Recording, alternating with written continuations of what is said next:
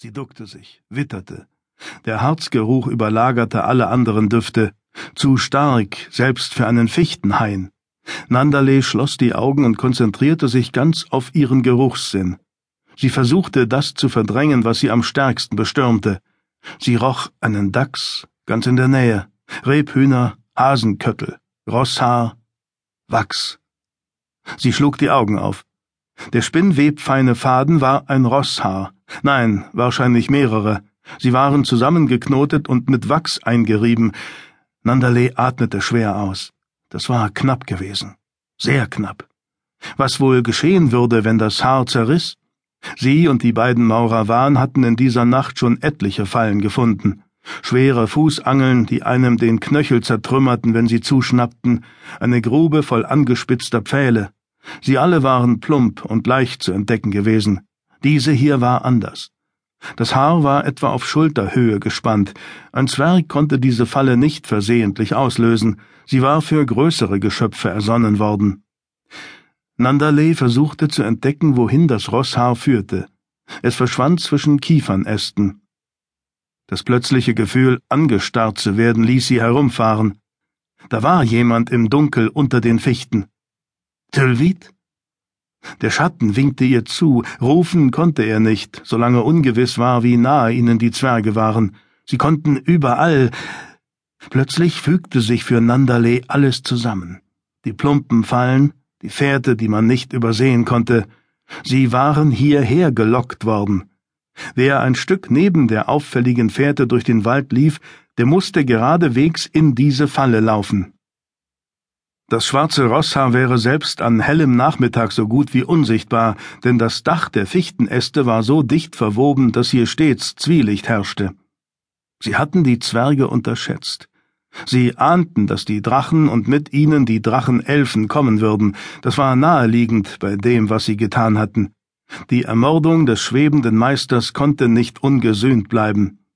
Tylwit kam auf sie zu. Er wirkte ungeduldig, winkte ihr. Sie gab ihm ein Zeichen, stehen zu bleiben, aber er ignorierte es. Sie musste ihn aufhalten. Nandale ließ alle Vorsicht fallen. Bleib! Äste splitterten. Die Wipfel rings um den Maurawan wogten wie von Sturmwind gepeitscht. Tilvid warf sich zu Boden und rollte zur Seite ab. Ein fassgroßer Baumstumpf, gespickt mit angespitzten Ästen, schwang über ihn hinweg und verschwand in der Dunkelheit. Keinen Herzschlag später schnellten Bretter mit fingerlangen Nägeln aus dem Waldboden. Der Mauravani sprang auf. Nur ein Hechtsprung rettete ihn vor dem zurückschwingenden Baumstumpf. Nandale eilte ihm entgegen, dabei folgte sie in geducktem Lauf der Fährte der Zwerge. Dort, wo sie gegangen waren, konnte es keine Fallen geben, zumindest nicht in Zwergenhöhe. Tylwit kauerte mit schreckensweiten Augen vor einem Baumstamm. Seine linke Hand war verletzt, die enge, graue Wildlederhose voller Schmutz und Blut. Von seiner selbstsicheren Eleganz war wenig geblieben. Schlimm? Er blickte auf. In seinem rußgeschwärzten Gesicht erschienen ihr seine Augen unnatürlich hell. Die blau-graue Iris war von einem schwarzen Rand eingefasst. Wolfs Augen, dachte Nandale. Ich werde noch meinen Bogen halten können, seine Stimme klang gepresst. Tylwit kämpfte gegen den Schmerz an. Lass mich deine Hand sehen. Widerwillig streckte er sie ihr entgegen. Er musste in eines der Nagelbretter gegriffen haben. Nandale bezweifelte nicht, dass er seinen Bogen noch halten könnte, aber wie sicher würde er noch schießen? Verbind das. Warum bist du nicht stehen geblieben, als ich dir ein Zeichen gegeben habe? Sie singt. Wer? Bidein. Sie singt. Die Zwerge müssen sie gehört haben. Sie gehen genau auf sie zu. Das konnte nicht sein. Nandale lachte auf. Ein verzweifelter, freudloser Laut. Sie wusste es besser. Die Ereignisse auf Nangok hatten Bidains Seele verletzt. Alles konnte sein. Tylwit stand auf und klopfte sich mit fahriger Geste den Schmutz von den Kleidern. Kulein ist vorausgeeilt. Er wird sie beschützen. Nandale nickte. Sie fühlte sich der Gegenwart entrückt. Ihre Gedanken waren auf Nangok, der verwunschenen Welt. Bidain hatte dort nach einer Macht gegriffen, die sie fast getötet hätte. Wer einen Zauber wob, sollte sich nicht gegen die Magie der Welt stellen. Sie warnte Tylwit vor den Fallen.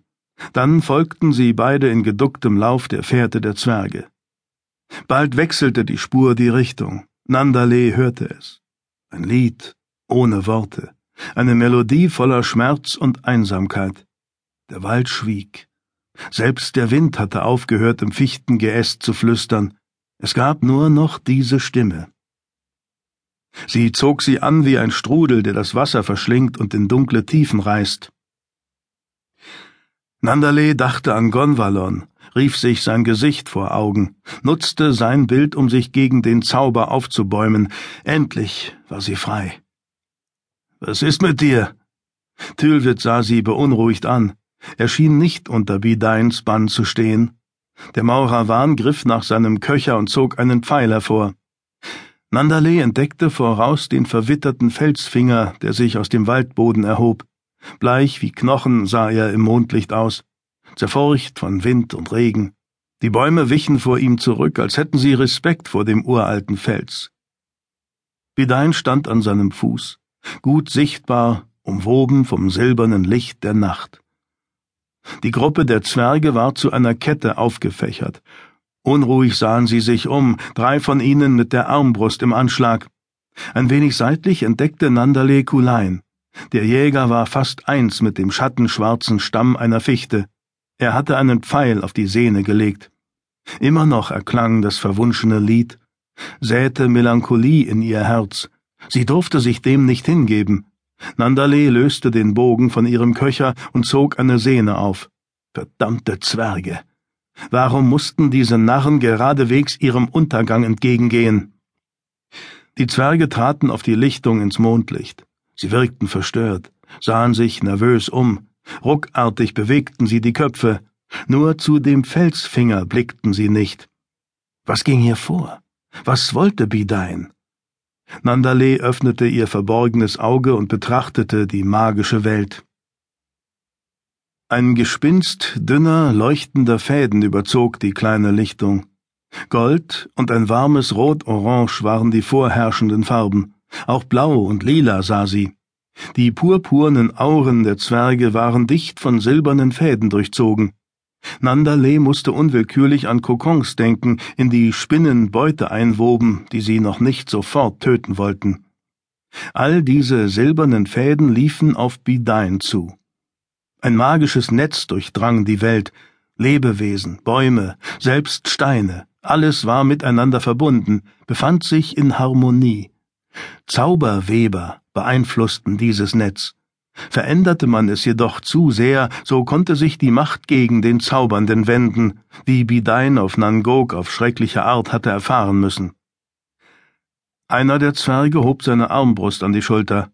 Nandale blinzelte und verschloss sich dem magischen Blick auf die Welt. Das Licht des Mondes blitzte auf der scharf geschliffenen Spitze des Armbrustbolzens. Nandale ahnte, dass Bidain die Sinne der Zwerge manipulierte, was sie wohl hörten.